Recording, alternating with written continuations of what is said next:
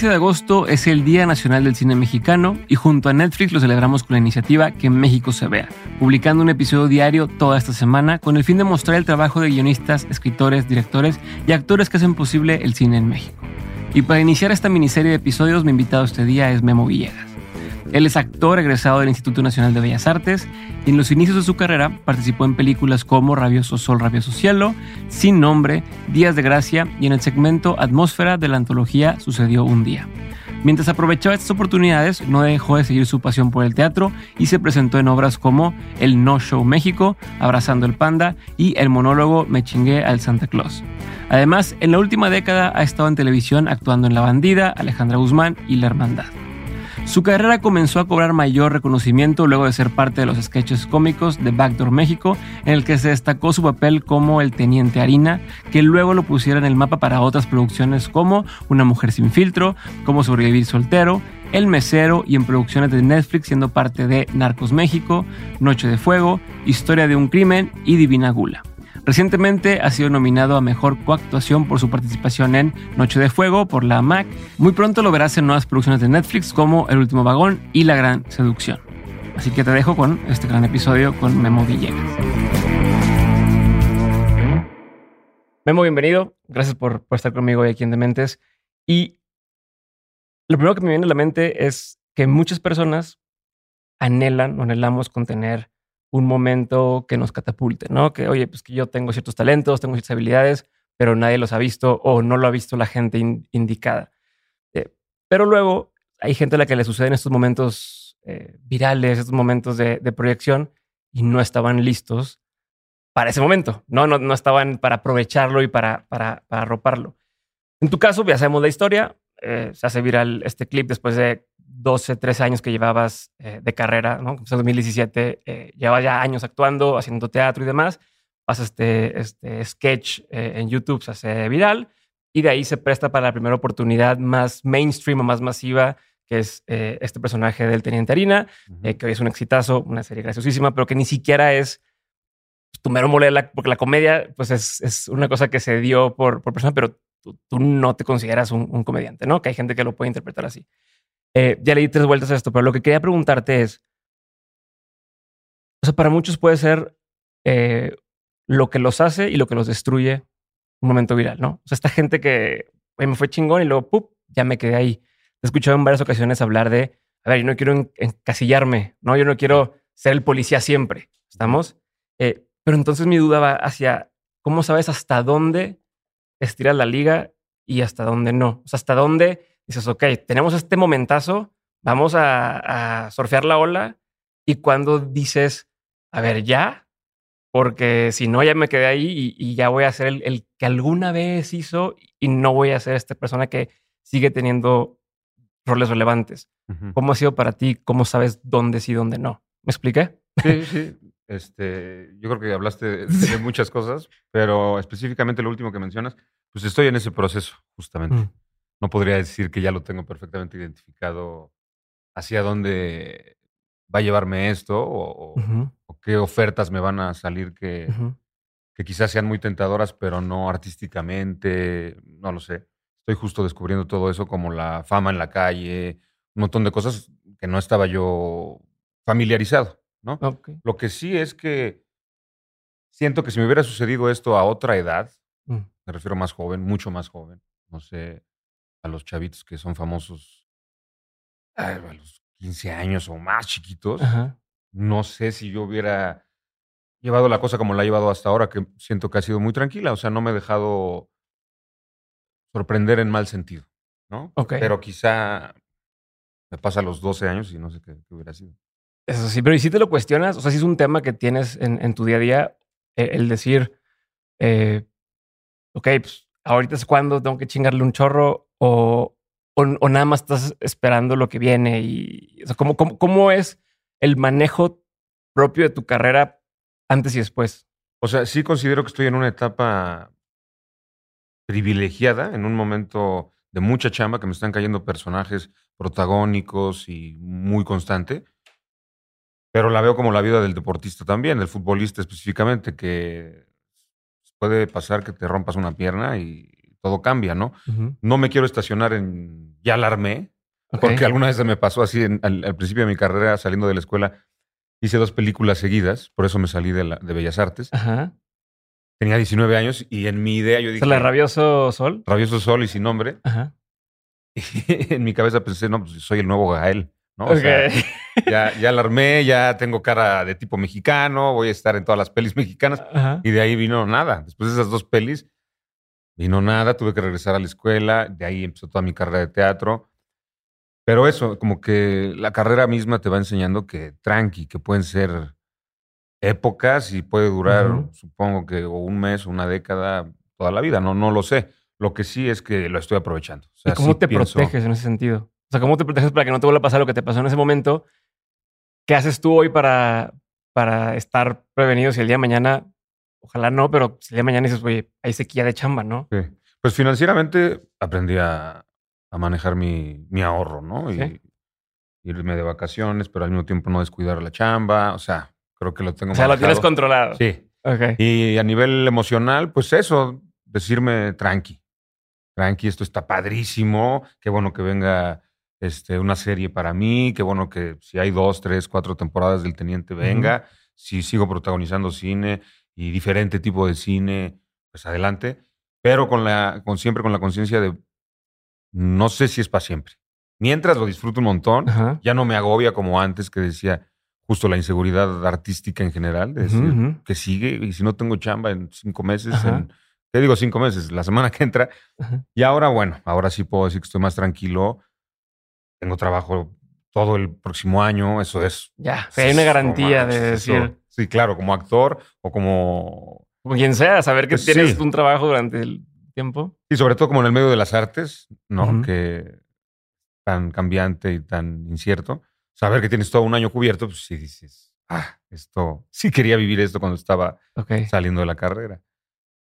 Entonces eso, en, sentido financiero lo tengo controlado y en, y en sentido emocional, eso, nada más recordarme, son épocas. Disfrutemos, pero no sé hasta cuándo. y en ese sentido, ¿qué, ¿qué, sí está en tus manos? Porque entiendo eh, en el tema de, de, la actuación, del entretenimiento, hay, muchas personas que están involucradas en, que un proyecto salga, ¿no? Desde escritores, directores, productores, tal, que podría estar todo el proyectazo, pero si el blamero la, la plataforma dijo no va, todos nos chingamos, ¿no? O si el director no logró convencer a tal, todo vale madre. Eh, ¿Qué tú sabes que hoy está en tu control y, y, cómo te encargas de cuidar o de, o de proteger eso, de mantener eso? Pues dando el 100% en lo que me toca a mí hacer, ¿no? O sea, que es actuar bien, ¿no? Hacer bien mi trabajo. Y no solo, digamos, actuar bien, sino pues llegar bien a mis llamados, este, ser un actor consciente, responsable. Hay muchos compañeros que no son agradables personas, ¿no? Y no, no quiero ser uno de ellos. Sé perfectamente identificar lo que no quiero ser. Okay.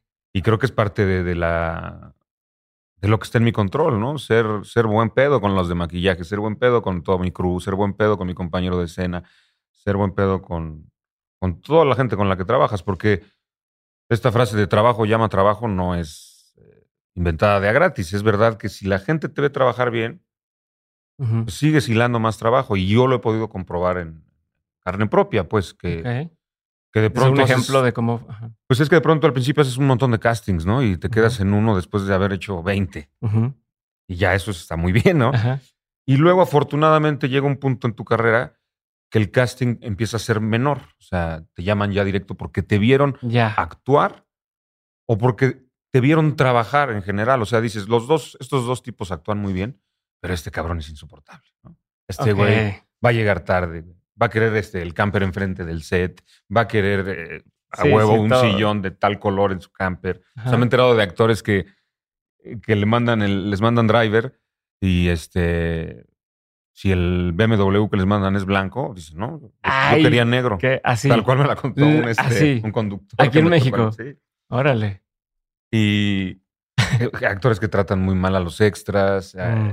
El clásico ya se te subió, ¿no? Que, sí para yo lo, lo traduzco como pues, más bien te, te, sientes de otro planeta, ¿no? Actores que se sienten y actrices que se sienten de pronto como si fuera otro mundo. Y no, no es.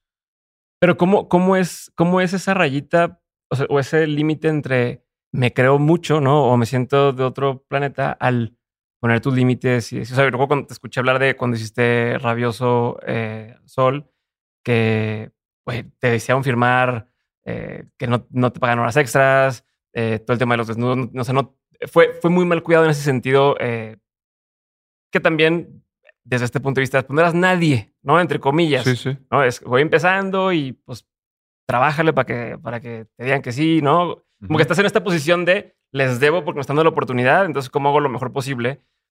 ¿Cómo brincas a, a esta parte de ser un profesional, de exigir ciertas cosas y tal, sin llegar al, al ser caguetas, ¿no? Sí, sin sí, ser sí. este güey que otra vez pidió que todos nos hiciéramos prueba COVID. Que, que algunos sí. lo pueden ver así, tú dices, güey, pues es que tengo que salir de gira y no voy a poder hacerlo si no se hacen prueba. Yo, yo, ¿Cómo lo has controlado? o sea, O sea, siento, ¿cómo lo...? siento que, que está como, como el tono de una obra de teatro, como el tono de una película que dices, esto ya votó, esto, esto Mm. iba todo como en una línea y de pronto hay un actor que vota y dices, te lo dirigieron mal, ¿no? Eh. O, o está Ajá, mal. Siento que así, tú vas leyendo qué puedes exigir y qué no. Si yo voy a estar bajo la lluvia 12 llamados nocturnos seguidos, no me parece desquiciado pedirle a producción que, que tengan una sombrilla para mí lista en cuanto digan corte y yo nomás deje el set y esté mi sombrilla. No me parece Pero es de feeling entonces. vivo, ni insoportable, ni qué mamón, para nada. Y la producción justo, de hecho la producción lo hace desde antes, ¿no? Una- un buen equipo es consciente de la situación, tiene 12 llamados nocturnos con lluvia, pues hay que tener una sombrilla, ¿no? Una toalla, lo qué sé yo. Eso es una cosa. Y otra es decir, oye, el BMW que me mandaste es blanco. Sí. ¿No? ¿Cómo voy a llegar a mi llamado en un BMW blanco? Yo lo quiero negro. ¿Qué van a decir de mí? Y, y lo pienso por todos lados y digo, güey, en esta ciudad, ¿qué tal que tu llamado es en Tepito Ujú. o en, en colonias peligrosas de la ciudad y te vas a meter en tu BMW? Además, la gente te conoce y por Televisa, por donde hayas trabajado y asume. Hablando de este eh, hipotético actor, Sí, te conoce, sabe quién eres, supongo que asumirá que ganas buena lana de venir de una empresa como Televisa, te estás moviendo en un BMW, vas a Tepito, a lo mejor te pasa algo. ¿Para qué te arriesgas a lo pendejo? Ok. ¿No? Eh, y, y se siente, o sea, se siente en el mismo set cuando dices, bueno, este güey sí es insoportable, ¿no? O sea, la hace de pedo de todo, de la barba, del maquillaje, del, de que si el agua, de que, de todo. En verdad hay gente que Pero es de feeling. pero se queja de todo y dices, oye, esto es lo que queríamos hacer de nuestras vidas, de nuestras carreras, y ya estás ahí y parece que no te gusta, porque desde que llegas, te quejas del tráfico, del driver, de- del maquillaje, del desayuno, de, de todo. ¿Te tocó trabajar con gente así? Me ha tocado eh, trabajar con gente ¿Y cómo evitas que eso te afecte? Este, Y tanto de otros actores, actrices, como del mismo staff, ¿no? De productores, de gente que a lo mejor te, te ningunea o te... Al principio de la carrera me... O sea- sí, al principio de la carrera, me- pues sí, desde el- alguien te barre, o no te toma en cuenta, o no tienes voz, como dices, ¿no? Esta frase de no eres nadie. Y pesa y lo que quieres es demostrar algo de lo que tienes. O sea, dame, voy a hacer otra vez la analogía con el fútbol, dame cinco minutos con el balón para que vean lo que puedo hacer. Pero si no me lo dan, pues de otra forma no les puedo gustar porque tampoco me dan la oportunidad de... Sí, como en los, en los trabajos que te dicen, eh, buscamos recién egresado, o sea, con sueldo recién egresado, pero con cinco años de experiencia y con Sí, tales de, sí, cabrón, pues. ¿cómo? ¿Cómo quieres que lo hagas si no, no me has dado oportunidad? Eh, pero, pero en ese sentido, ¿cómo, ¿cómo evitas? O sea, bueno, por un lado, este de no eres nadie y, me imagino que ya sientes que ya eres alguien, pero tampoco te crees esta persona inflada, ¿no? ¿A partir de qué momento sientes esto? O sea, ¿a qué- a partir de qué momento empiezas a sentir, ya la hice, o sea, ya, ya, ya, ya tengo un nombre, ya tengo eh, las bases, ¿no? Recuerdo por ahí que te escuché decir que de tres años, bueno, ya de cuatro años para acá, eh, ya te buscan porque saben quién eres, ¿no? Ya no es, eh, pues, ah, pues llegó este cuate al casting a ver quién es, sino ya te, te buscan por tu trabajo y por tu forma de hacer las cosas. Pero a nivel personal, ¿cuándo te la creíste? O sea, ¿Cuándo dijiste, ya, ahí voy? Yo creo que más que por el reconocimiento externo, siento que empiezas a sentirte satisfecho y crecido cuando tu trabajo empiezas a aceptarlo como eficiente. O sea, Las primeras veces que iba a un casting y tenía que anunciar un yogurt y lo hacía fatal, decía, soy estuve en Bellas Artes y no puedo hacer un anuncio de yogurt porque me puse tan nervioso que estaba temblando. Ok. Eh, cuando pasas todas esas etapas de eh, fracasos, por llamarlos de alguna forma, y tu primera escena que ¿Sí crees en eso los fracasos o no? Porque te que hiciste como... Es que no creo que sean fracasos porque al final, si no hubiera yo tenido eso, no estaría donde estoy ahora. Ok. Si no hubiera hecho Rabioso Sol, no estaría donde estoy ahora. Si no hubiera... Justo ayer, justo ayer este, platicaba con alguien, fue, una, fue la lectura de guion de la peli que voy a hacer con Ernesto Contreras. ¿Qué se llama? Se llama El último vagón. Eh, tengo escenas eh, contadas. porque Mi personaje es, digamos, en el futuro de la historia. Y esas, esas lecturas de guion me ponen muy nervioso, desde siempre. ¿Por qué? Porque yo necesito, así como esta entrevista, ¿no? Yo necesito empezar a calentar, empezar a hablar para, Mm. para empezar a sentir la sangre en el cuerpo, ¿no? Igual para, para actuar. Y entonces en esas lecturas, todos alrededor de una mesa, con el, texto, yo nada más entro a decir, buenas, doña Lucía.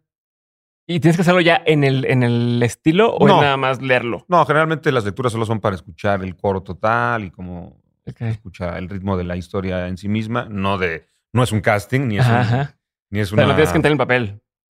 En- sí, en No, me, Kindle, me en refiero a no entrar en el papel. Ah, no. No. No. Digo, si decides hacerlo, si a ti te funciona, claro, nadie te va a decir, oye, no actúes. ¿no? Pero a mí me pone muy tenso porque a mí sí me gustaría pararme, por ejemplo, Mm.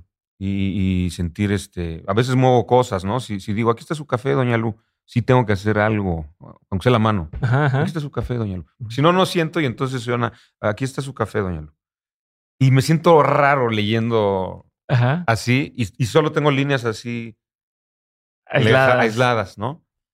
Entonces estaba al grado de estar temblando ayer, ¿no? Qué loco. Porque ni siquiera está sobre ti el foco. No, no, no. Y además es una lectura y además la has hecho 80 veces.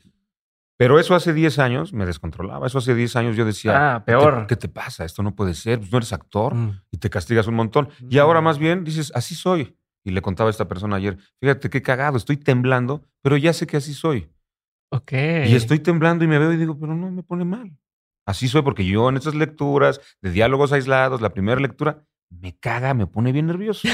pero ya está. No tengo que pelearme como antes porque antes me estaba conociendo. Ya, y es peor. O sea, te entras en esta, en tu cabeza, ¿no? Sí, hasta piensas que tienes algo neuronal o tienes un Sí, no tumor. o, el- ¿Por qué me pongo tan nervioso antes de dar función de Sí, teatro? dices que tiemblas mucho de las manos en general, tú aparte, ¿no? Yo tiemblo que- mucho, sí. Ajá. Yo siempre tiemblo.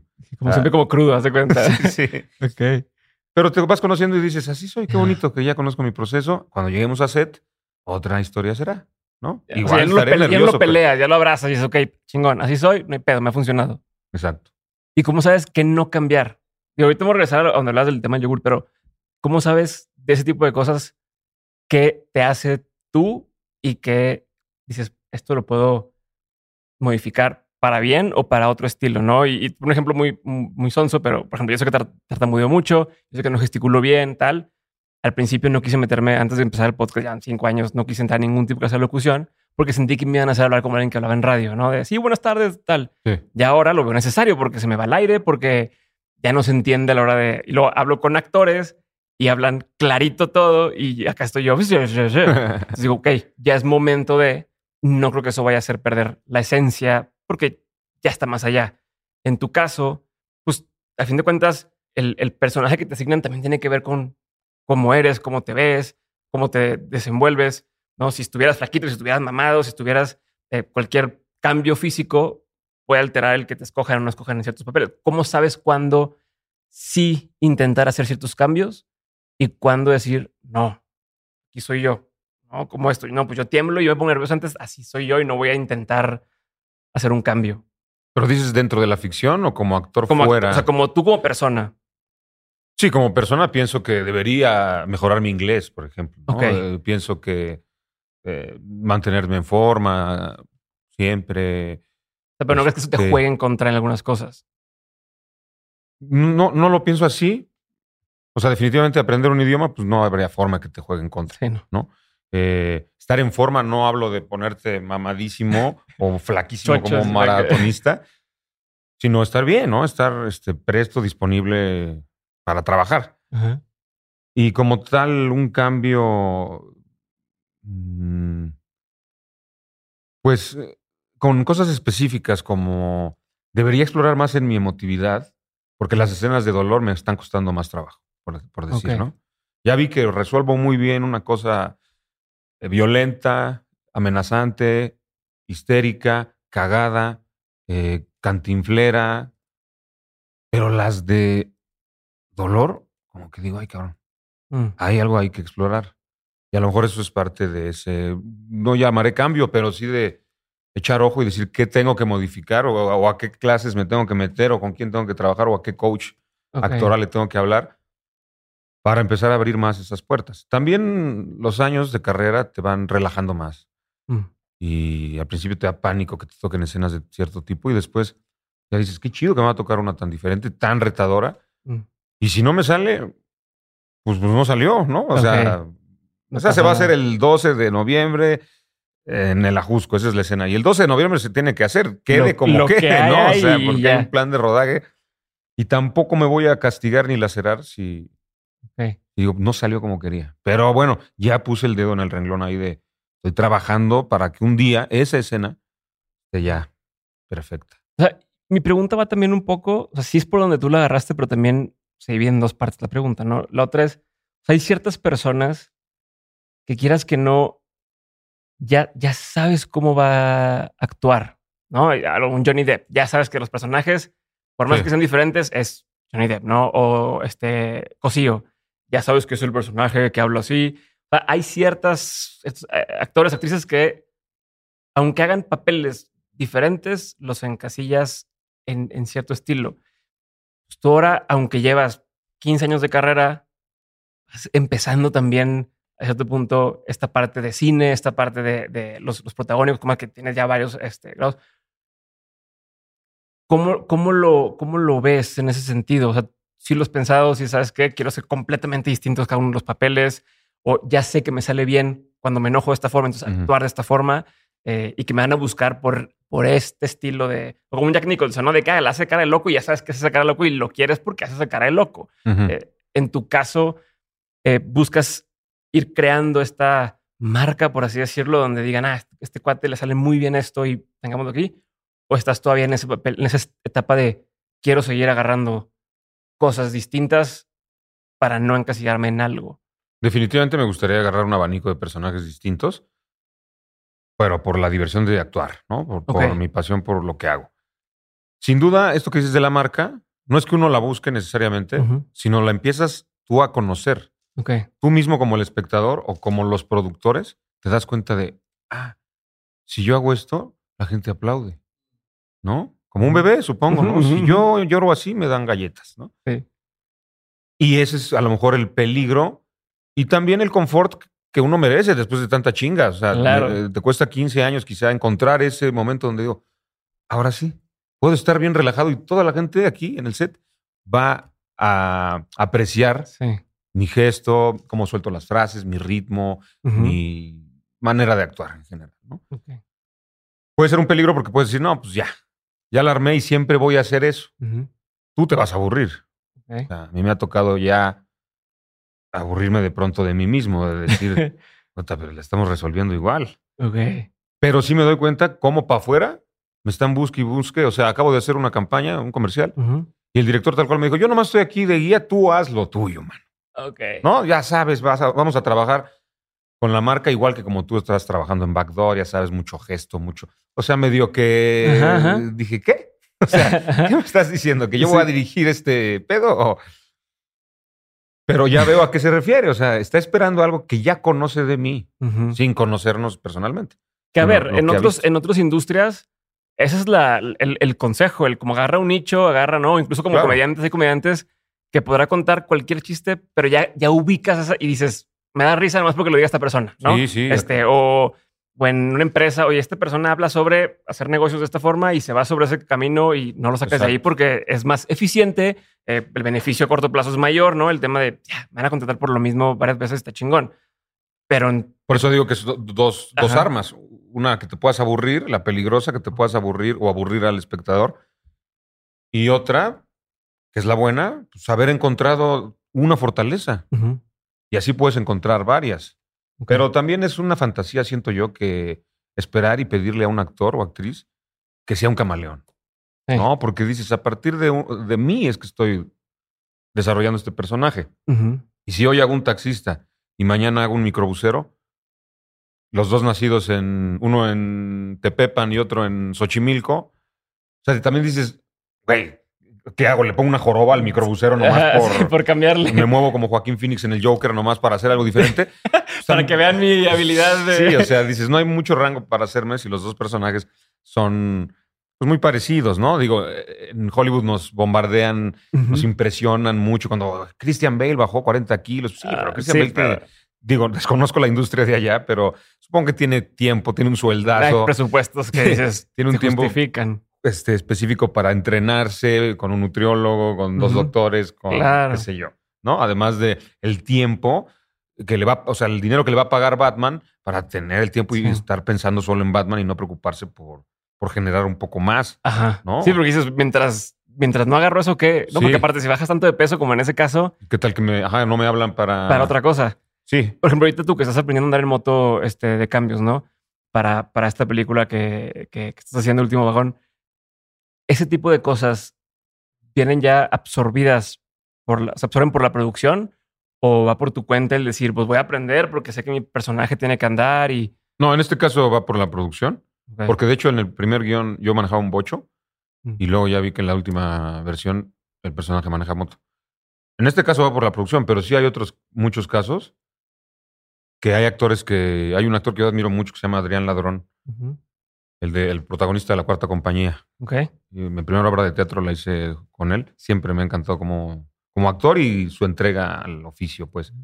Y sé que el güero, así le dicen, ese güey siempre, si le toca a un personaje de microbusero, repito el ejemplo, ese cabrón mañana está buscando por sus propios medios enséñenme a manejar un microbús. No, pero vas a tener un stunt, un doble y solo son cinco llegadas en el micro. No, ni madres. Ok. enséñenme a manejar un microbús.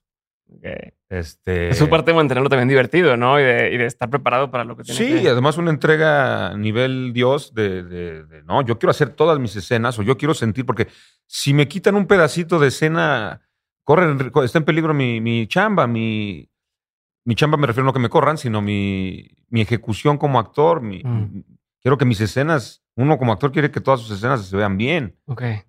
Y si voy a hacer de, abre coches, enséñenme en serio cómo se abre un carro, ¿no? Sí, sí, sí. Pero muchas veces la producción dice, pues es que la neta no es necesario, entonces yo no lo voy a pagar. Mm. Y ahí sí es cuando el güero, por ejemplo, iría por su cuenta a aprender a, andar, a manejar microbús. Ok. Oye, me voy a regresar a lo que estabas hablando de cuando te dije, ¿cuándo sentiste que ya ya exacto. Me, me, dijiste cuando, cuando empieza a ser efectivo y estabas por darme el ejemplo. No terminé, pero exacto. Cuando se siente, se siente uno lleno, o sea, dices, ah, ya cayó. O sea, hice una propuesta que le gustó al director y ya empezaron a respetarme mm. por mi trabajo.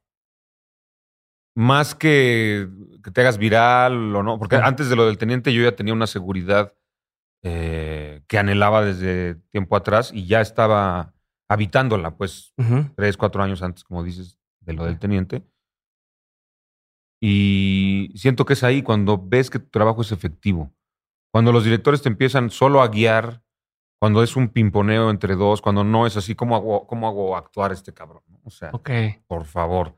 Okay. Sino ya es, tengo a alguien que nomás tengo que saber cómo dirigirlo porque sé perfectamente lo que es capaz de hacer. Y cuando eso lo empieza a conocer el mundo, pues todavía más relajado está uno y es cuando dices, ya alarmé, ¿no? O sea, contestando creo que la pregunta, ¿no? Sí, pero, pero te tengo varias preguntas dentro de esa misma pregunta. Eh, o sea, ¿tú crees se debe a que te hiciste mejor actor o a que pasó suficiente tiempo haciendo lo, lo que tú hacías y que entonces te empiezan a decir, bueno, este cuate ya tiene tiempo haciéndolo. Hay que, como cuando dicen, es que estás chavo y no toman en serio y después creces, aunque sea la misma idea, a lo mejor misma idea pendeja que das, pero ya, eres, ajá, ya estás más grande, ya tienes experiencia o ya eres, ya tienes un puesto distinto en una empresa, ¿no? Y pues la misma idea, pero ya eres director, entonces tómensela en cuenta al señor, eh, que cuando no, en, en, este caso, ¿tú a qué crees que se deba el que te empiezan a, o, sea, en que empiezas a ser efectivo? Yo creo que sí te, sí te empiezas a ser mejor actor. Ok. O sea, Y repito, no es solo actuar bien. Repito otra vez la analogía del fútbol. Es como cuando oyes comentarios de, no, el tipo juega muy bien, pero no está listo para la presión de un mundial. Mm. O sea, no está listo, ese jugador no está listo para irse a jugar a, a 3.000 metros arriba del mar. Ok. Que hablan de esas condiciones. No va a aguantar el Estadio Azteca ese jugador todavía. Juega muy bien, pero no lo va a aguantar, se va a achicar. Mm. ¿no? Entonces, yo mirando, haciendo una retrospectiva, digo, fue en la práctica. ¿Por qué? Porque yo me acuerdo que iba a castings, me llegaba la escena y la escena decía que el personaje está lleno de, está taqueando y está con la boca llena, enchiladísimo, y ahí le grita, este, Pepe, ven, Pepe, tráemelo de tu, los documentos de tu hermana, vamos a checarlo y, ahorita lo, cerramos, mano. Esa es la línea, ¿no? Entonces tú ya en tu casa dices, está bien padre este personaje, es, dragón y el güey, me voy a llevar hasta unos tacos o... Y luego tú solito empiezas, por la presión, a quitar tus propias ideas, ¿no? ¿Cómo voy a llevar tacos? Mm, me voy a encontrar ahí a Cristian Ferrer, me voy a encontrar ahí a, este, a Tenoch Huerta haciendo el casting para el mismo personaje y yo con mis tacos, ¿no? Ya. Dice, Tenoch va a decir, ¿y este pelele quién es, güey? Pero eso está en tu cabeza, ¿no? Este, ¿cómo voy a llevar mis tacos? ¿Cómo voy a, actuar que, deja tú eso, ¿cómo voy a pedir una silla en el casting? Mm. Me tardé años, y eh, cualquier actor, actriz que esté escuchando esto, no me podrá quitar la razón. El simple hecho de, oye, quiero hacer mi escena sentado. Ah, cabrón, o sea, eso fue, eso fue cinco años de carrera. O sea, no sabes que se vale pedir eso, ¿se Sí, sí. Habrá gente que diga, no, pues yo sí lo me atreví antes, ¿no? Pero muchos, te digo, que están viendo esto, que verán esto, dirán, sí es cierto. Ir a un casting y decirle a, a Rosy Argüelles, a Isabel Cortázar, a Natalia Beristain, este, de buenas a primeras, cuando no te conoce, cuando no confía en tu trabajo todavía, decirle, no, es que yo traje mis tacos y preparé mi escena sentado. Entonces, y traje incluso mis sillas de cuenta. Se reclina un poco. Siento que le da más poder al personaje. No veo quién esté haciendo eso. Tú ya, a tu marca, sí, pero aquí está bien. Sí, ok.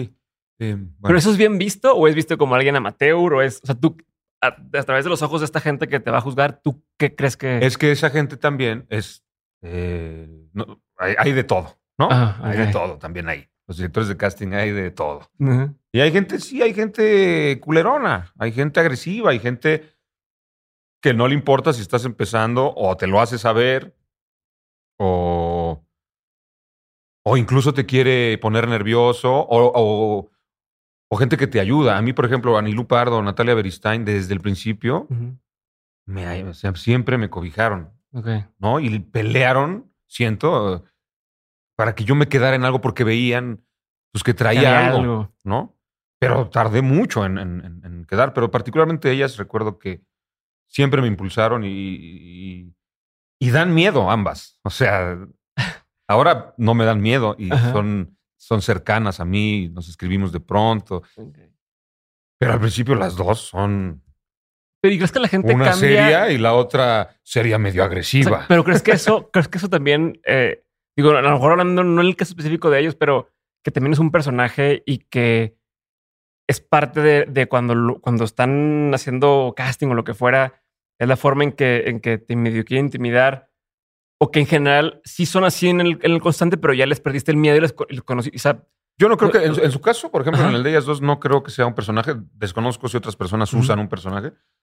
Yo creo que más bien uno, uno está mal viajado y trae la paranoia y la presión mm, mm. y estás viendo al diablo donde no lo hay, ¿no? Que Natalia sea este, una, una, persona dentro de la sala de casting de pocas palabras o que sea muy, muy eh, precisa con lo que quiere, y, pero no, no se va a carcajear contigo.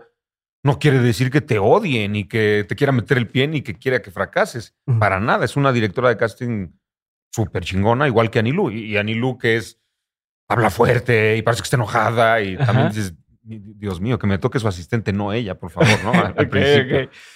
Pero eh, siguiendo con este tema que me parece súper interesante para los actores que estén viéndolo, cuando das ese paso, cuando te atreves, pasa a la siguiente etapa que dices, mis propuestas sí funcionan hasta para mí. Porque te, pongo ese ejemplo de, del taco y enchilado y todo. Yo tuve ese ejemplo tal cual. Ese casting no lo hice ni sentado, no lo hice ni así, ni siquiera le hice entonces dice así como, eh, Juan, pásate los documentos de tu hermana, los subimos y los cerramos, mano. Ya. Todo lo nervioso. Ajá, ajá, ajá. Todo nervioso y en la marca que me dijeron que me parara. Ajá. Cuando dices, es que yo me lo imagino sentado, pero ¿cómo voy a pedir eso? Como al principio cuando dices, ¿cómo voy a pedir cobrar? ¿Cómo voy a preguntar cuánto me van a pagar por llamada? como si fuera un insulto. Sí, sí, sí, sí. Igual esto, como si fuera, ¿cómo le voy a decir? Que mejor sentado va a tener que bajar su cámara. Y, pues, si ya montaron todo y qué pena decirles que... Cuando tú empiezas a hacerlo, combinado con que esta persona enfrente ya confía en ti, aunque no te hayas quedado en nada, pero ya dice, este güey... Ya lo vi una vez. Este güey es buen actor o, algo tiene que a mí creo que puede aportar. Cuando se mezclan esas dos, haz tu silla, güey, sí, haz tu silla. Tú dime cuando estés listo, órale, va. Ya, ya estás, va. Ella ya te respeta, confía, además, y tú te atreves a confiar y hacer las 20 dominadas con la cabeza que ya sabes que te salen en la casa, es cuando despega ese lado, esa nueva faceta tuya de, ah, sí, sí me convertí en Super Saiyajin 1. Ajá. O bueno, ya me salió el Kaioken. Pero ¿qué tuvo que pasar en tu caso para que sintieras esas certezas? Porque entonces me dices, cuando empiezo a ser efectivo, tal, pero hubo algún, alguno o algunos eh, momentos de donde dices, a huevo, no, ya. O esto que dices, ellas veían algo en mí. Hubo alguno o momentos donde dijiste, ya lo veo. O sea, ya, ya vi eso que ellas ven, ya lo veo yo y ya me la creo. Yo, yo creo, específicamente, específicamente no recuerdo el, el, pero justo con Natalia y Úrsula cuando estaban casteando para las, las, la vida de algo Rivas, de los Maras, este, Sabina Rivas, que dirigió Mandoki. Yo me llevé una pistola, por ejemplo, y estaba muy nervioso de qué tal que me regañan, cómo traes utilería, por qué traes una pistola. Pero dije, pues es que la escena es un Mara apuntándole a la cabeza a otro personaje, pues esta mamada voy a hacer. O sea, yo mismo me pongo el... Si yo hago esto, yo mismo no me la creo. Y eso fue hace muchos años. Y ahí empecé como a hacer intentos, decía hacer lo del picor, lo de... atreverme un poquito más. Cuando eh, descubro que tengo ya tu confianza, entonces ya me suelto más. O en su momento. Ahorita ya, sí, ahorita si me mandas un casting lo voy a preparar como yo creo que debe ser. Y voy a llegar a decir, traje una jarra de agua, traje una silla y traje un caballo. no, o sea, me he puesto bigote falso para casting, me... es lo que hace el güero, por ejemplo. Mm. ¿No? Que, que alguien más tibio como yo en su momento, pues me costaba más trabajo. Y ese cabrón yo veía que... Checaba cómo estaba la época en los 80, se ponía patillas falsas. Eso lo estoy inventando, pero seguro porque yo me acuerdo que iba a castings caracterizado o con props o buscaba tatuarse falso o unas cadenas. Eh, y, pedía a su modo la escena. Ok. Oye, y ahorita, en, el tema, ahorita hablabas de, de, de no achicarte. Cada vez se toca tener más roles, más proyectos. Recuerdo escuchar que decías que al principio pues, te tocaba a alguien y decías, ay, güey, ¿no? Estoy con esta persona y que descubriste que lo que hacían era, sabían que si, si yo hago que la persona que va llegando se achique, pues también me afecta a mí, ¿no? Entonces, ya en tu caso, ya no te achicas, por un lado, o sea, ya cuando te toca estar con alguien más o con un productor o con un director o con una persona que, que a lo mejor tú admiras, ya no, ya no te pone nervioso o sí. Y lo segundo es cómo evitas que el resto de la gente que también a lo mejor va empezando y, llega contigo, no le pase eso contigo ya no me achico, por ejemplo, cuando oías que estaba en publicidad, cuando hacías publicidad y oías que estaba el cliente. Yo no sé por qué chingados, uno se espanta. Ahí está el cliente. Ay, ¿qué va a pensar de mí? A veces el cliente ya es que se pone a dirigir más que el propio director. Y ni sabe nada de nada y ahí está. Yo no sé por qué eso al actor lo espanta. O el productor. Ah, viene hoy el productor al llamado. Sí, sí, sí, sí, sí. Ya definitivamente con esas figuras no, porque ya entiendo. Me la pelen. Eh, no, no más que me la pelen, no, sino pues somos, yo te convengo, tú me convienes. o sea, tú me pagas y yo hago lo que a ti te va a servir para tu producto. Pues estoy aquí por, por ti. Tú me escogiste. ¿no? Entonces no tengo por qué intimidarme. Actores, yo siento que siempre, siempre habrá actores que te intimiden.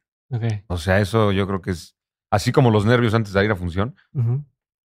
Yo me tocó con Taracena en su momento me tocó con Luis Fernando Peña, me tocó con Joaquín Cosío, con Michael Peña, oh, me va a tocar ahora con Adriana Barraza, eh, con mismo Tenoch. O sea, con un montón de actores que me he cruzado, que claro que estar en el set sin conocerlos previamente, pues hay una energía ahí, sabes quiénes son, ¿no? Este, Jesús Ochoa, Rodrigo Murray. ya sea que admires o no. Rodrigo Murray, aparte. Sí, ya, ya sea que admires o no su trabajo, si admiras su trayectoria o sabes que es una. una... Pero bueno, todos los que mencioné son gente admirable para mí. El güero, Adrián Ladrón, repito, si me ponen ahorita, también me intimidaría a pesar de conocerlo más de compas y haber hecho una obra con él hace muchos años y coincidir. O sea, no se quita eso. O sea, no, que- ese- esa onda de intimidarte de pronto con gente. Yo creo que no, pero que la vas manejando muy distinto y a tu favor, más bien diciendo, mira qué delantero tengo junto a mí hoy. Ok, O sea, el que me va a poner las líneas es Joaquín Cosillo, nada más. ok. ¿No? no está, Sí. está, está chingón. Yeah. Y también a él mismo, a Joaquín, le oí una vez decir, porque le hicieron como la misma pregunta, y dice, pues, yo vengo a hacer lo mejor que pueda, lo que sé hacer, y aquí, como en China, se hace igual. Va a haber una cámara, va a haber una marca donde llegar, voy a tener que tirar mi línea clara y fuerte hacia los ojos de mi compañero y tendré que generar un vínculo con, con mi compañero de escena, compañera. Y así se hace el cine en todos lados. O sea, a lo mejor acá tienen una super grúa y cuatro cámaras al mismo tiempo y efectos y este presupuesto de millones de dólares. Pero es, Es es lo mismo. ¿no? Y entonces una, cuando vas aceptando eso y lo vas Interiorizando. interiorizando y llevando a cabo, te das cuenta que, que también Michael Peña tiene quien le intimide, Joaquín Cosío tiene quien le intimide, Johnny Depp también, Ryan Gosling. O sea, eh, siempre va a haber alguien que digas, ay, cabrón, está Jiménez Cacho en el set. ¿no? Ok, ok. Pero creo que ahora es favorable. No, no me. Sí, no, ya, ya sí, es lo pues. mismo que dices ahorita de que te pone nervioso, ya sabes que te va a pasar eso y ya no te, ya no te agüita, ya no te desconcentra, Sí, ya no te pone. y además de esas figuras que menciono, sabes que vas a encontrar un, un buen compañero, porque hay compañeros que te encuentras que dices, no, bueno, este ni quiere pasar las líneas, ¿no? Pero ahora sí que con todo respeto, ¿y este quién es? Ok. Cuando me tocó, acaba de tocar Jorge Zárate, por ejemplo, compañerazo, compañerazo, este. Que dice, se ven las pinches 50 o no sé cuántas películas tiene Jorge Zárate, 50, Ujú. 70 películas. Se ve en. Pues es mi chamba, carnal. O sea, estoy aquí para dar lo mejor. Platicamos en el camper, nos echamos el café, no está mamoneando nunca. No sé, como que toda esa gente que me he topado para mí grande es de lo más Más chido. chingona. Pues, El mismo Joaquín, Jorge, o sea, toda esa gente. ¿Y, y cómo evitas, el- o sea, o cómo eliges hoy proyectos para, para no afectar tu carrera? O sea, no sé si, si ahora, oye, tanto tiempo has estado buscando estas oportunidades que ahora que se te dan, no sé si te pasa ahora que digas, puta, tengo que decirle que no a algunas porque siento que eso me va a llevar para otro lado o, o le dices que sí a todo. O sea, ya es que también está esta filosofía de, no, tú di que sí a todo, tal, y hay quien dice, no, no, y que no muchas veces. Y tú, ¿dónde estás parado en este sentido? Y, y cómo decides cuándo sí, cuándo no es un riesgo a tomar. Porque ahorita hablábamos también del el tema de probar muchas cosas, pero pues en este probar muchas cosas puede que haya algo que, que haga que te empinen, ¿no? O no, Sí, te, sí. No, te, no te busquen por un rato más, que te quemas por un papel. ¿O no crees que pase eso? ¿Cuál es tu postura? Yo, yo creo que eh, de entrada todas son respetables, ¿no? El camino que cada quien decida es una moneda al aire. Eh, nunca, no sabemos cómo va a resultar una peli, nunca. Sea cual sea, sea la nueva de González Iñárritu o sea o algo que parecería un bodrio, ¿no? En ese sentido, estoy en una etapa que te digo que quiero aprovechar, quiero exhibirme más y también quiero conocer más gente. Y quiero trabajar con, con Alejandra Márquez, con Ernesto Contreras, con, con todo mundo, Ujú. ¿no? Como actores con los que ya te mencioné. Y, y si yo me entero, por ejemplo, que este, Alejandra Márquez, que me encanta en sus pelis, va a hacer una peli, o sea, o me llaman para una peli de ella, evidentemente diría que sí inmediatamente. Creo, creo que ni siquiera, o sea, preguntaría, ¿el guion es de ella? O sea, ella es una película de ella como Las Niñas Bien, que Las Niñas Bien creo que es adaptación de una... Bueno, está inspirada en una novela, pero estoy casi seguro que la dirección, eh, la dirección definitivamente, pero el guion también Sí, de ella.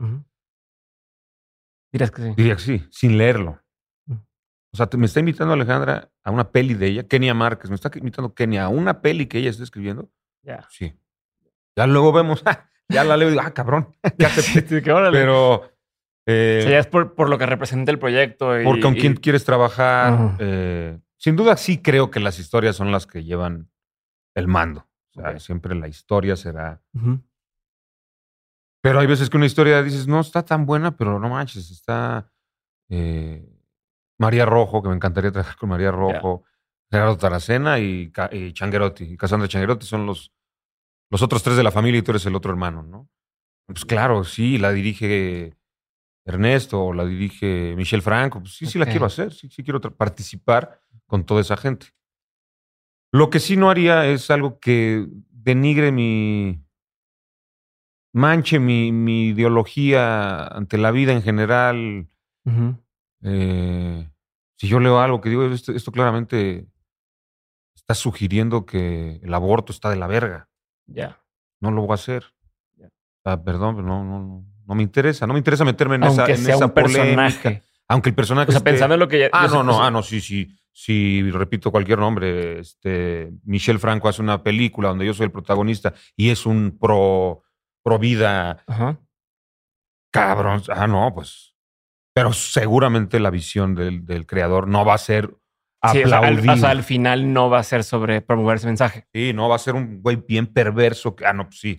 Riquísimo. Son Ok. O sea, sí, villano. o sea, no, no- no significa, no, no, sé, o sea, ah, es, es el que violó a alguien que sabes que está mal, que no estás, pero si es parte del personaje, ok. Si no es una película que promueve eso, obviamente no. Sí, sí, exacto. ¿A eso Sí, te refieres? De personajes, siempre y cuando estén contenidos en una historia Ya. con una clara idea, o sea, con una clara postura, Sí, ya. dices, no afecta que el personaje sea un hijo de puta. o Ya. un- Acabo de ver una Mustang, eh, no sé de dónde es, pero de cuatro hermanas que desde chiquitas quieren huir de su casa porque pasan una serie de abusos. Y el, como el que viene siendo la figura paterna, porque no es su papá, es un de la verga. Y aparte súper conservador en algún lugar de Medio Oriente. Ok. Y justo con la persona que lo vi platicábamos, le, le digo, está- o sea, hay gente que, que puede no diferenciar que eres un personaje y en la calle gritar. Sí, te "Hijo dice, de chinga tu madre". perra, Ajá. culero". Ajá. Pero bueno, ahí sí me arriesgaría, diría, pero el personaje es delicioso, o sea, Sí. pero yo no estoy promoviendo la violencia contra las mujeres, ni estoy promoviendo el abuso sexual de un padre a su hija.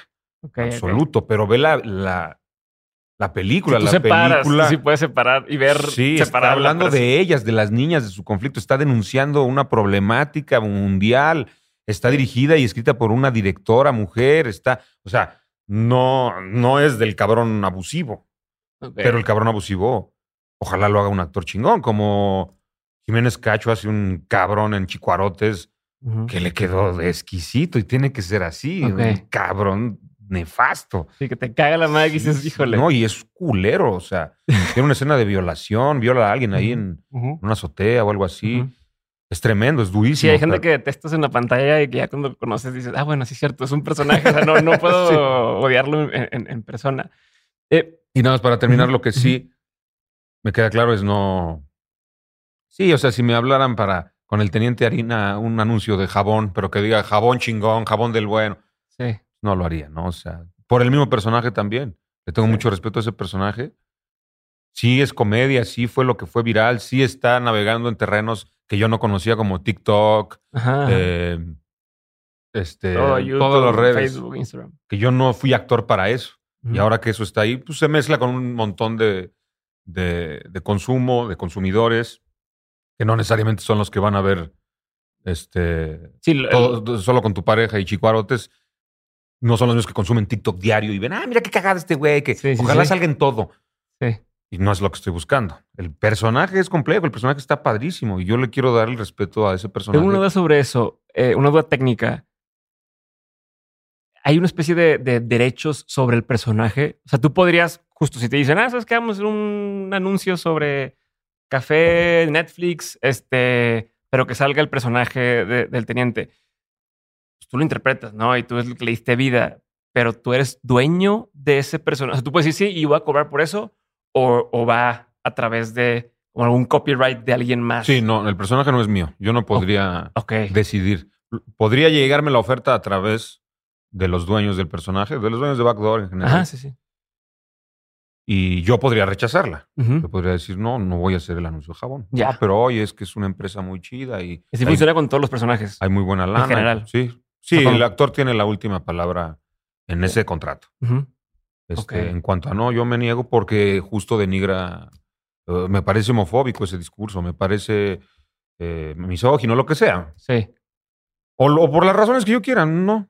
No, porque vengo de trabajar con Ernesto Contreras, con este Pimienta Films, con Natalia Beristain. No quiero, aunque sea un millón de pesos por un día de trabajo, hacer jabón del bueno, jabón chingón.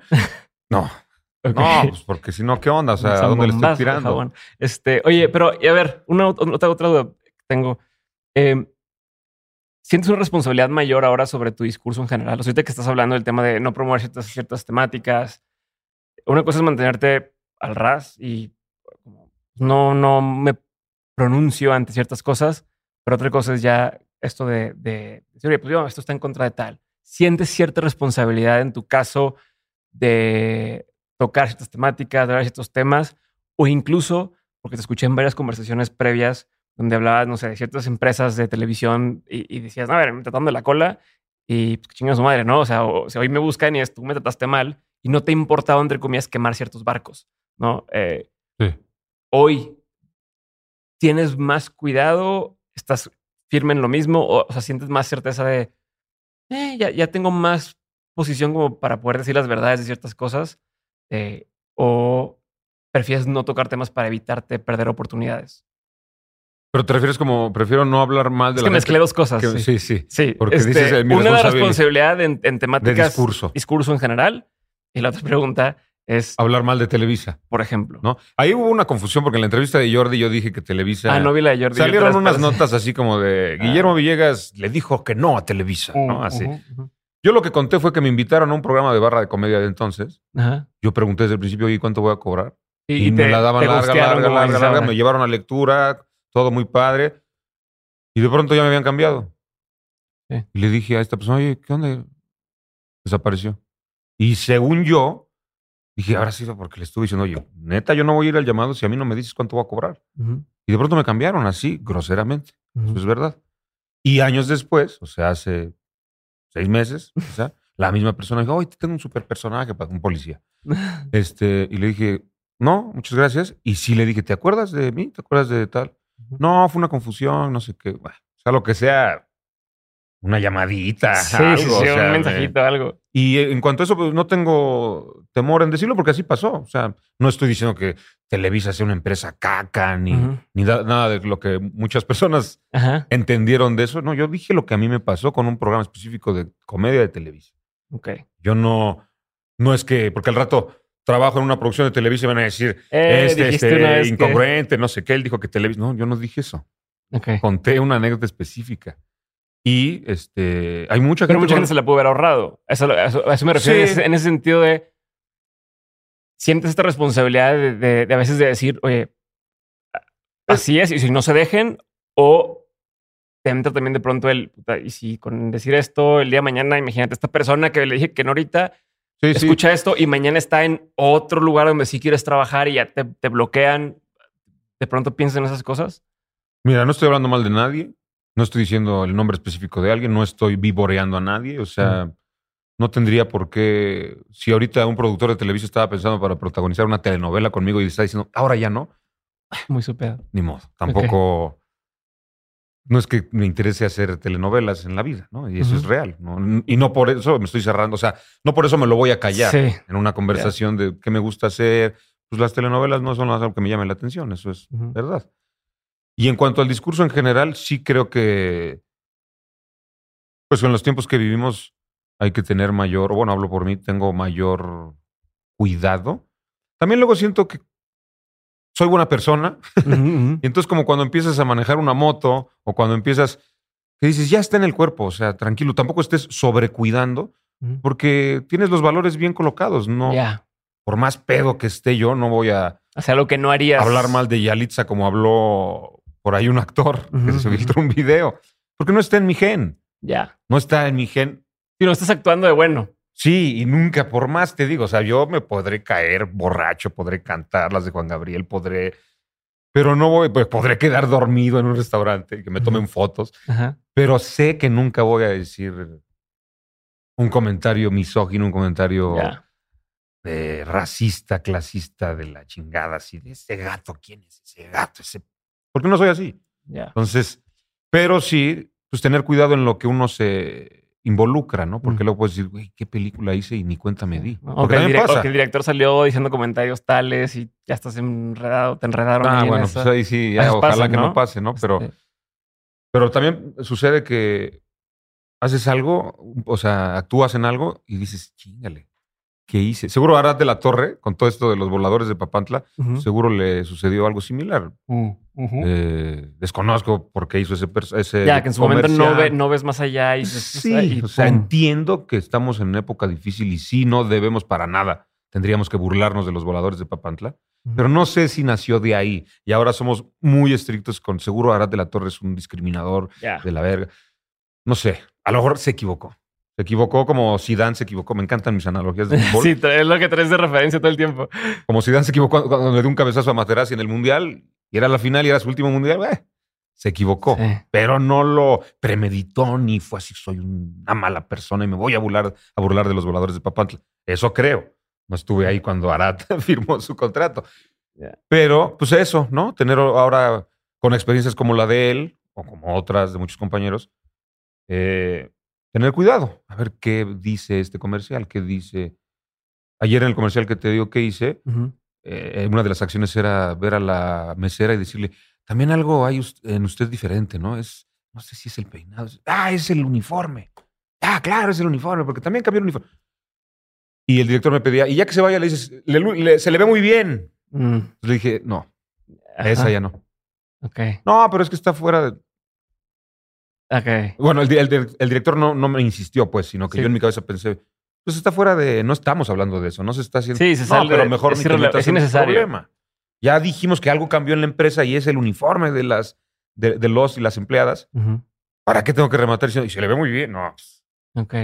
Pero ¿y si sientes que estás construyendo algo que, que sí pudiera llegar a destruirse en algún punto? Si cuidas eso de decir, voy construyendo mi carrera, voy construyendo mi carrera, no quiero cometer un error que me Sí, regrese. Si lo tomas en cuenta. el- Sí está en mi tren de pensamiento el Mm. mm, tranquilo, no la vayas a cagar con, con un mal proyecto elegido o mal elegido o algo en la vida personal. ¿No? Este, También. mejor ser más cuidadoso con tus audios, ¿no? O sea, Sí, no me sí, vayan a filtrar un audio de mi vida personal, además, que no afecte a nadie, pero ese tipo de cosas. Pero sí te pasa ya, ¿no? O, o Pues sea, sí lo he tus pensado. compas o así, que estés diciendo algún chiste, alguna tontería sí, y que... sí, digo, no vaya a ser que alguien esté grabando justo en el momento que sacan de contexto algo que yo dije, eh, qué sé yo, ¿no? Si sí, tienes más conciencia. En general en la vida ya, ya se te prende este sentido como de paranoia. ¿O Mm, no. O sea, que llegas a un hotel y que digas, oye, híjole, si, si me ubican y no voy a hacer que, no sé, güey, haya alguien grabándome o en los o haya cámara en el cuarto. O sea, no, no pasa esto cuando ya empiezas a ser una figura más pública. No he llegado a pensar que haya cámaras en, Tengo un compa que, cuarto, sí, pero que es, sí, que es músico y, y él das un, o sea, cuando se registra, da otro nombre. o sea, se registra, se registra él y compañeros, ¿no? Y luego cambia el cuarto, o sea, se va al cuarto de alguien más y está cambio porque Ah. le da miedo que, Que desde que, antes que a alguien le pongan algo, no sé, como que tiene sí. este nervio de, de- de que te quieran chingar. No sé, no sé si te llega a pasar a ti. No, no, fíjate que cuando lo he llegado a pensar, tal cual, muy sinceramente te digo, digo, pues me, me- me grabarán haciendo cosas que todos hacemos, Ya. ¿no? O sea, imagínate un video ahí, te, la agarra- te agarraron jalándotela en tu casa. bueno, dices, ya, o sea, o sea, lo he pensado, ¿no? Y ya, y ya que salga el video, pues sales y dices, perdón, amigos, pues me masturbo, sí, pues ya ni pedo, me vieron, alguien me hizo la jalada, la culerada, Pues tú solo te la hiciste. la culerada de grabarme o de ponerme un, un- ahí una trampa en un hotel y, y sale en un video Memo Villegas masturbándose. Digo, pues ya lo afrontaré en su momento y diré, me masturbo como todos ustedes.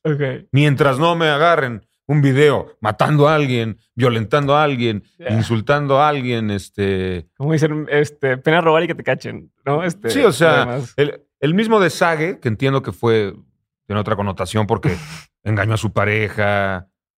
Pero si él hubiera sido un tipo sin ningún vínculo o ningún compromiso con alguien, pues si le manda un video diciendo impresionante a su amante, a su amiga, a su amigo, a su, a su trío, a quien quiera, no tiene nada de malo. Pues sí, bueno, ya todos vimos el pito de Sage. Ya. Pero Pues tiene pito como los hombres. El pitote Ramírez. El, otro, el, El Pitón Ramírez. Pitón Ramírez. Este, perfecto. A ver, voy a, voy a- nomás tengo dos dudas más. Bueno, no tengo dos más, pero tenemos poco tiempo. Eh, ¿A dónde quieres llegar ahora? O sea, ¿cuál es tu siguiente paso? ¿Hacia dónde ves tu carrera en 5, en 10 años? ¿Cómo estás acercándote a eso? Eh, definitivamente lo que veo más inmediato es estarme acercando a historias como la que voy a hacer ahora con Ernesto Contreras. Me gustaría trabajar con... El último vagón. Sí. Eh, me gustaría seguir haciendo ese tipo de cine cada vez, cada vez más. Eh, ¿Ese tipo de cine cuál es? Porque, o sea, se, puede, saber porque ya sé que todavía no puedes decir mucho, pero nomás así como... pues eh, pensaba que esta entrevista nacía de- del cine mexicano. Sí. Eh, pensaba eh, en un cine que tiene una identidad más clara. O sea, porque cuando son películas copiadas, Mm, y que yo no puedo para nada hablar mal de ellas porque yo he hecho pelis, comedias muy divertidas y que me han enriquecido un montón. Así como que son re- re- remakes o... ajá.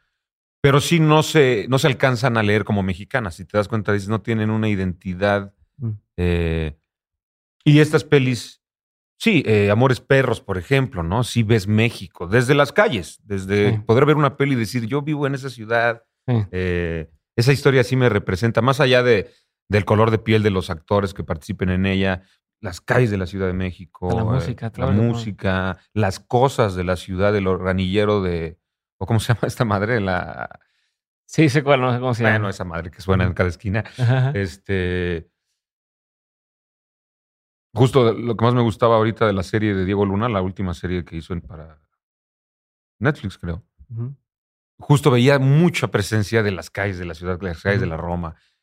Eh, y eso genera identidad, eh, identificación también Ah, la de la familia, la de... La de la- la que hizo en pandemia.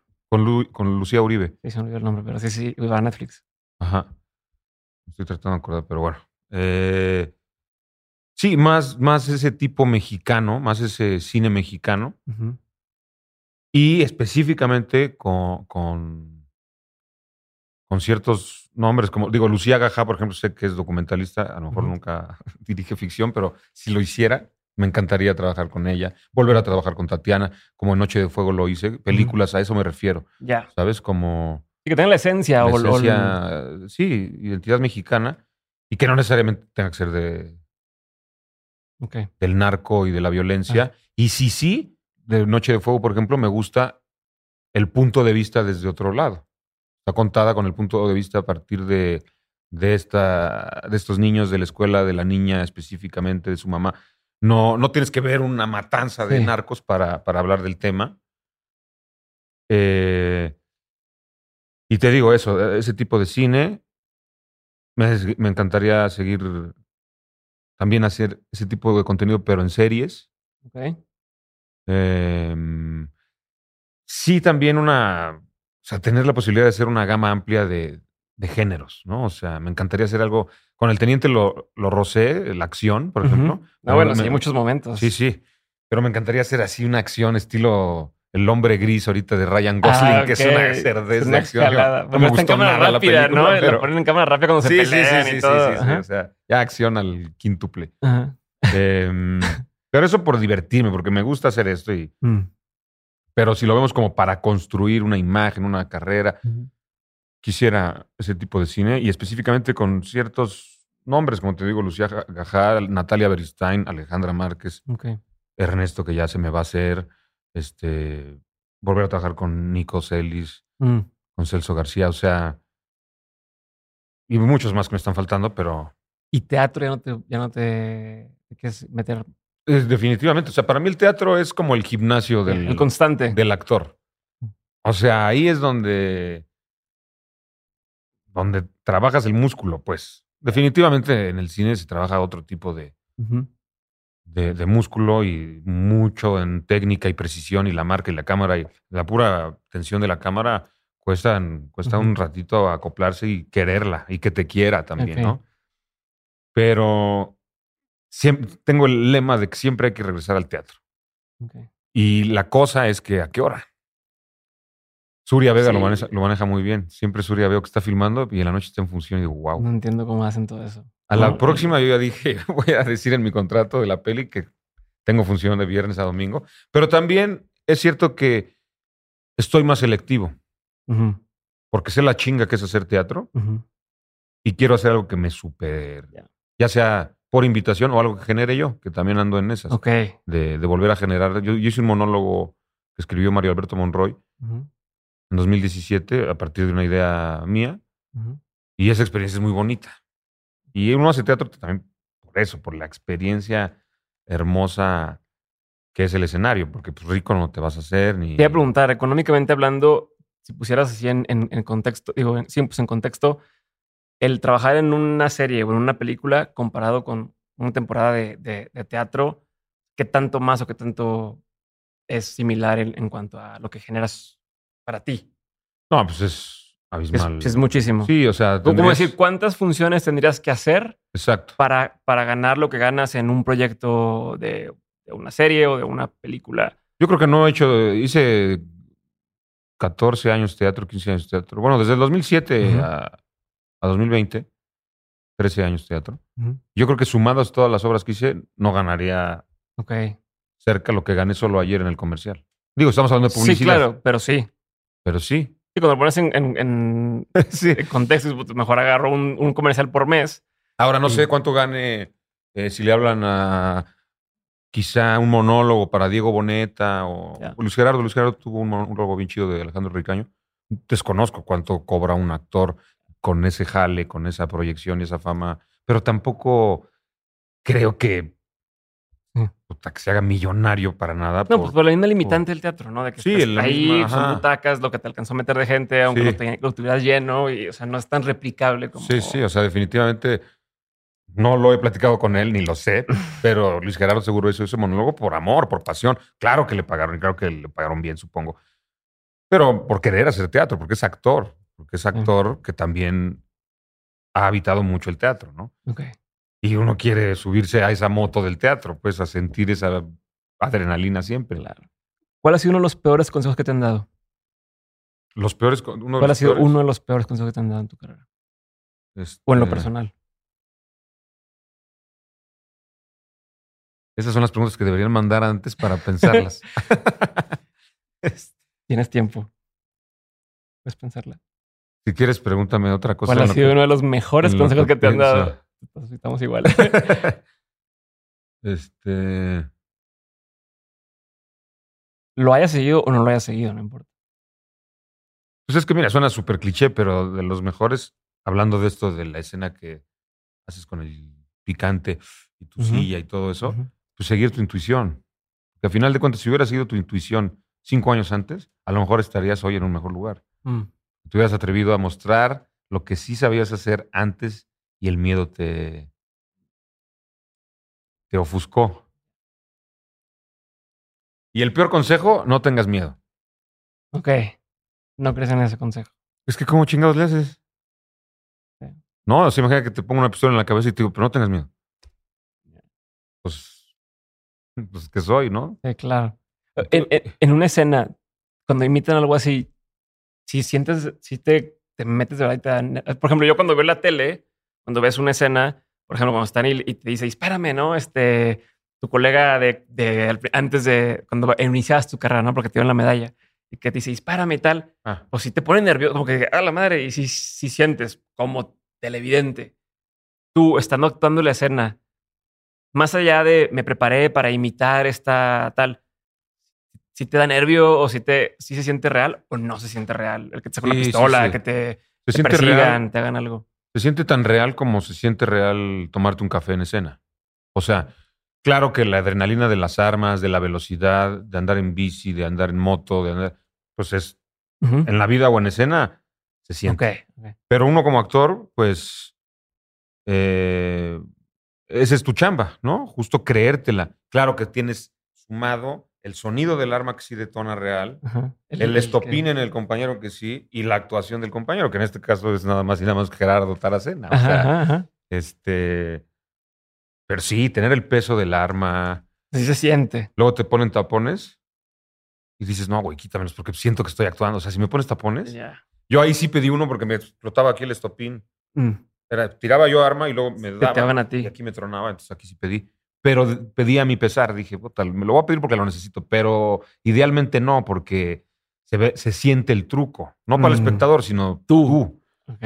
¿no? Tú quieres, te digo, subirte a la moto, manejar el visitaxi, que disparar el arma, no quieres que nadie más lo haga. Ujú. Eh, pero sí, te la, te la, te la crees.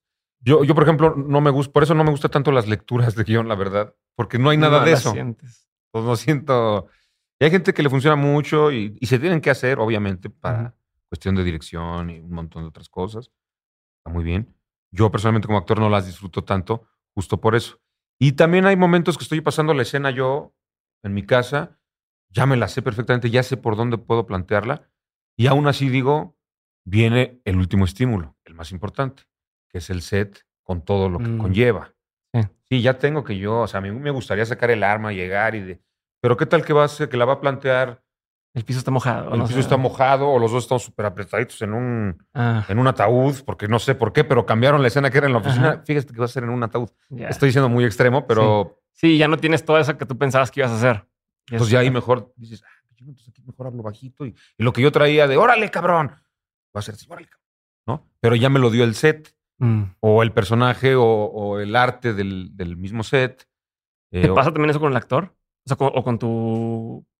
La actriz o el actor con el que estás, que a lo mejor te está haciendo el la maniobra por otro lado y tú, no, no, pero es que quería que le hicieras por acá porque yo iba a hacer así. Sí, pero justo creo que la generosidad y lo que uno tiene que aprender a hacer es escuchar al compañero. No puedes negar lo que el compañero quiere hacer. Es como el, Lo como que el sí de- mágico de la impro Ajá. y de la actuación en general, porque es creerte todo. O sea, yo no le puedo decir a Taracena, oye, ¿puedes gritar más suave con el, cuando te dispare?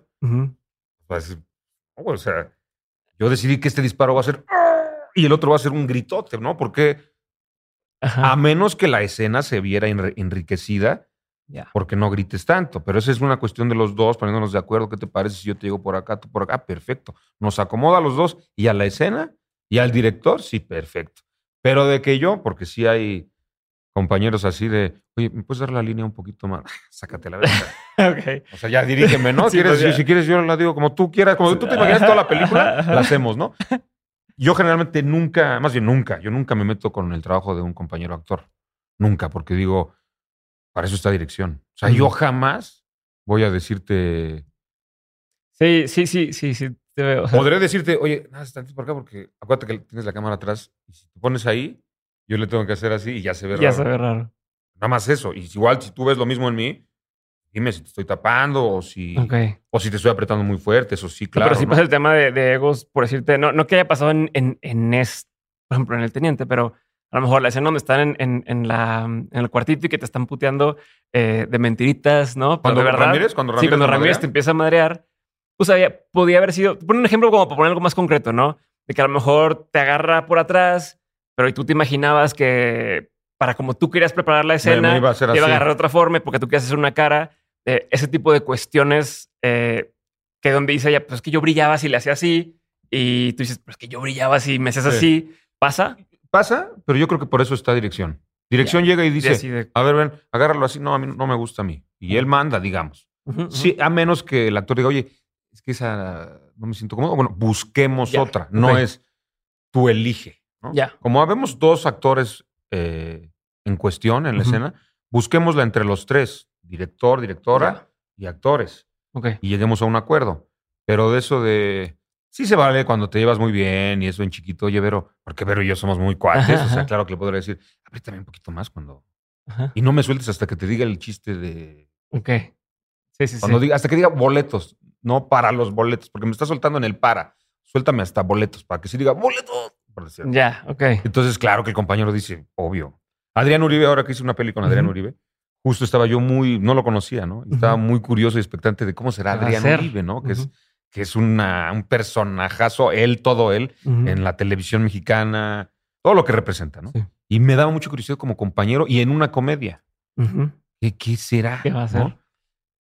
Y era justo, voy a hacer otra vez la analogía del fútbol, era yo te pongo esta, tú métela. Ahora voy yo. Te pongo el centro, es tuya. Y eso fue hermoso, o sea, porque justo ah, me decía Adrián, es que es a favor de la escena, güey. Ya. Y ahora te tocaba a ti.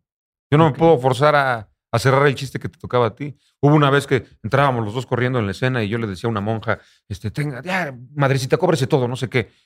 Y él soltaba una frase de remate eh, que decía, su cambio ella. Y él decía, es pura madre o es una madre. ¿no? Y el director le cambió así, no sabes que tú no entres todavía porque no se entiende como venimos de la otra escena y llegaste muy rápido. No, que llegue Memo, que pague y tú ya llegas varios segundos después directo.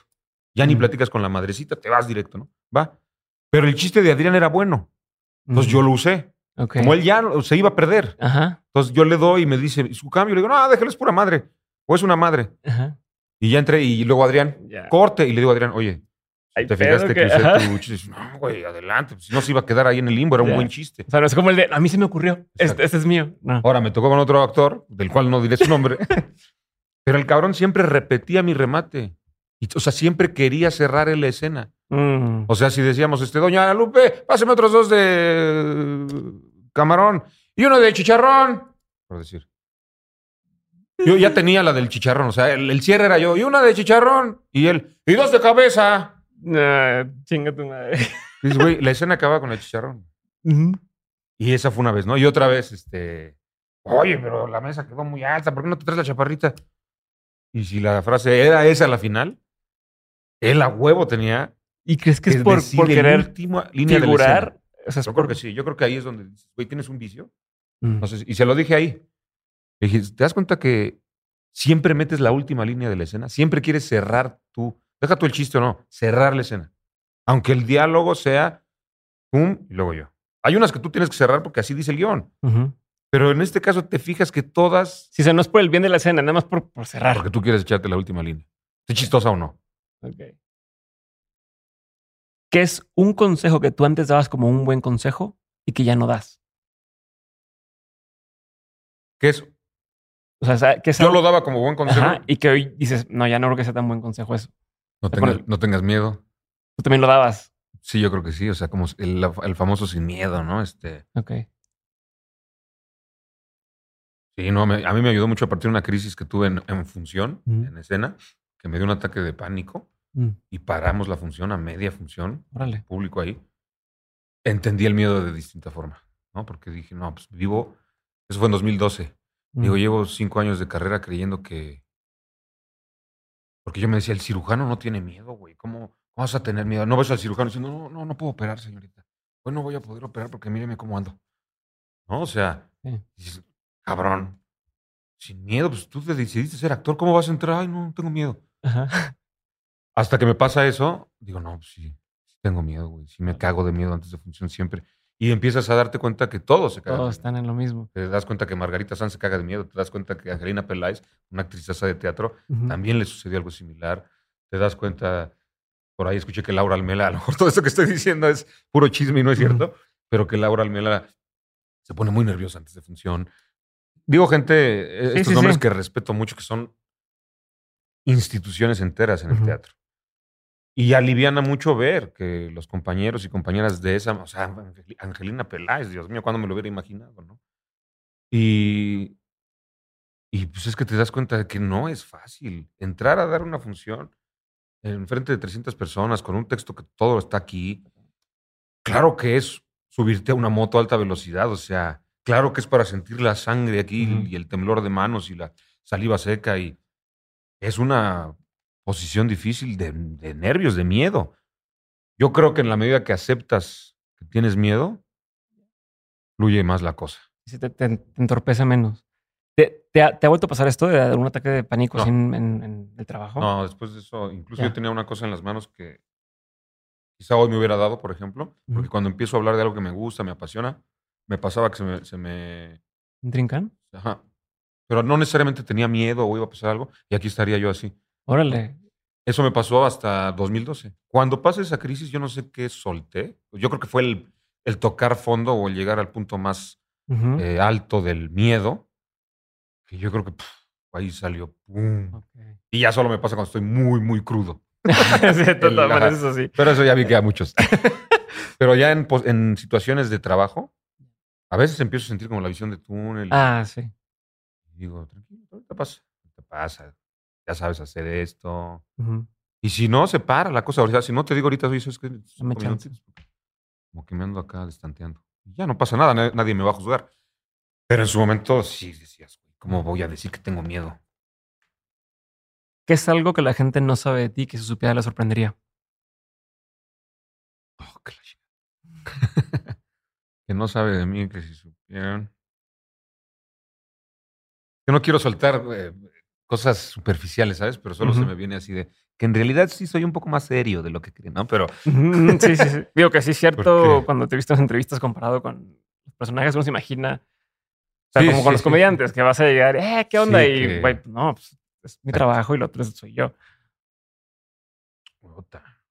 Si esto la cambio. ¿Qué, qué, ¿Qué opinión tienes que poca gente comparte contigo? ¿Qué opinión tengo? De poca gente. O sea, que tengo pocos. Una opinión poco, poco popular.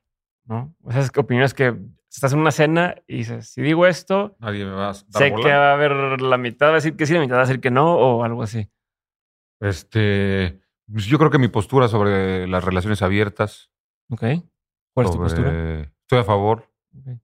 Sobre acuerdos no convencionales o no necesariamente en el mismo molde que, que hemos estado acostumbrados. Ok. A lo mejor puede generar, siempre genera con alguien.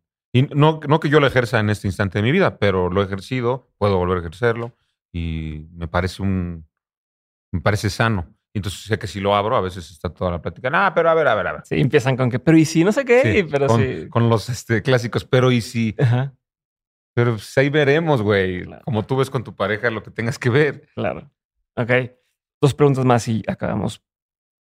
Libro, película, documental, serie, cualquiera no tienen que ser todas, pero que se haya marcado un antes y un después en tu vida. O sea, que hayas visto si es una película o leído si es un libro y te haya cambiado la forma de pensar, que te haya hecho agarrar un rumbo distinto en tu, en tu trayectoria personal o laboral, no importa. Eh, hay un documental de Lucía Gajak, se llama Mi vida dentro, de una presa, o sea, de una mujer presa en, en Estados Unidos por un, un crimen que no cometió me impactó, o sea, me, me vació.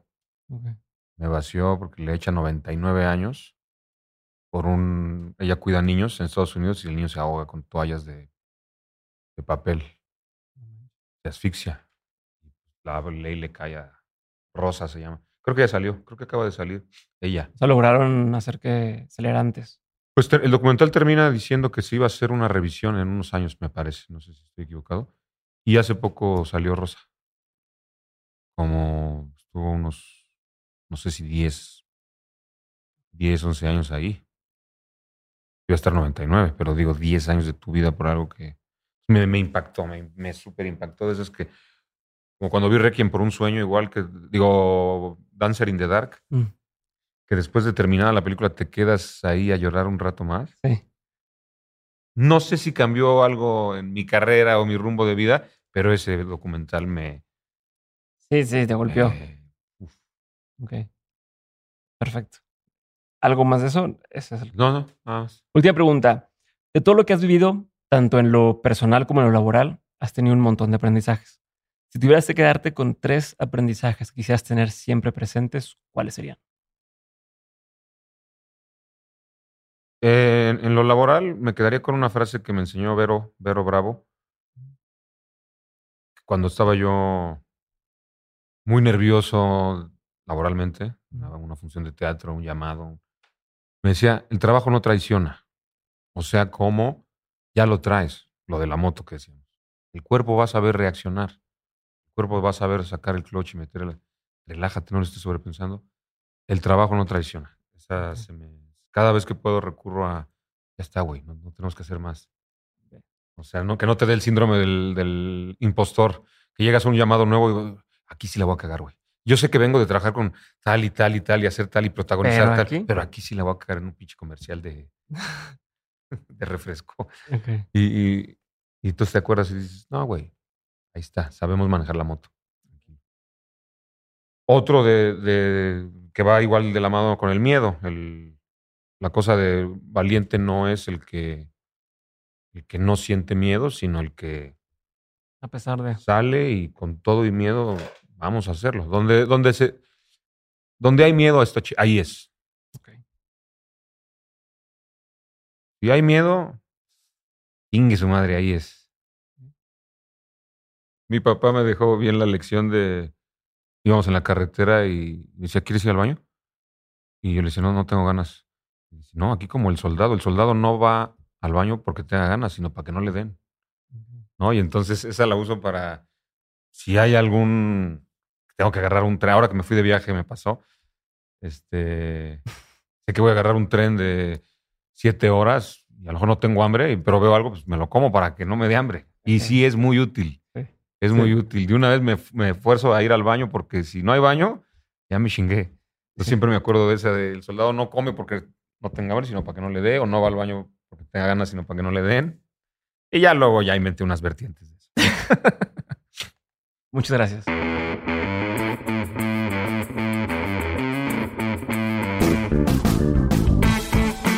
Gracias por haber escuchado este episodio y por ser parte de este movimiento que estamos construyendo en Dementes. Si quieres ayudarme a hacer que más personas abran su mente, desafíen el status quo y que hagan realidad sus proyectos, puedes hacerlo corriendo la voz. Comparte este episodio, sube lo que aprendiste a Twitter o Instagram, escríbele un mensaje o etiqueta a mis invitados. Haz algún clip y súbelo a tus redes sociales, pero sobre todo, y lo más fácil que puedes hacer, es darle clic a seguir este episodio o dejar una reseña y regalarnos 5 estrellas en Spotify o Apple Podcast. Cualquiera de estas acciones hacen toda la diferencia. Por último, si quieres seguir aprendiendo, recuerda que todas las semanas envío el 7 de 7 el newsletter para los innovadores, aprendedores y emprendedores. En este mail que recibes te comparto los mejores recursos que voy encontrando de forma completamente gratuita. Entra a dementes.mx para suscribirte o da clic en el enlace que aparece en la descripción de este episodio. Espero verte muy pronto en el siguiente episodio. Si te quedaste con la duda de algo, en la página también puedes encontrar las notas de este episodio. Te mando un abrazo grande y nos vemos muy pronto. Bye.